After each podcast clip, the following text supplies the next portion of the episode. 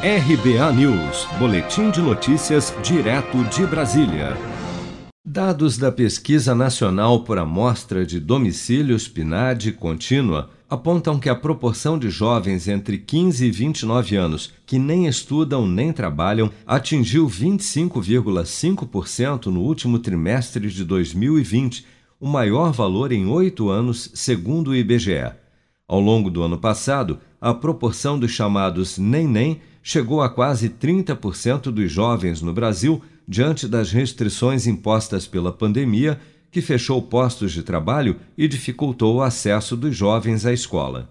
O Ministério da Economia está estudando o lançamento de um novo programa de auxílio financeiro, o BIP, Bônus de Inclusão Produtiva, que a princípio apenas beneficiaria os trabalhadores informais, mas que, segundo o governo, também poderá incluir os jovens que nem estudam e nem trabalham a proposta é que eles recebam entre 200 e 300 reais para fazer um curso de capacitação através do qual empresas irão contratar e treinar essas pessoas, facilitando assim a sua entrada no mercado de trabalho. Mas o economista Bruno Imaizumi acha difícil que a proposta avance controverso esse programa, porque a, gente não sabe de onde vai tirar. Né? A situação fiscal do, do, país hoje não permite a gente falar assim, ó, vamos criar esse programa e é isso, vamos dar dinheiro para quem se especializar em tal, em tal negócio. As políticas públicas, elas precisam ser pensadas, né? elas precisam ser focalizadas para diminuir o desemprego uh, em, entre os jovens, né? para destravar esse empecilho da primeira uh, oportunidade.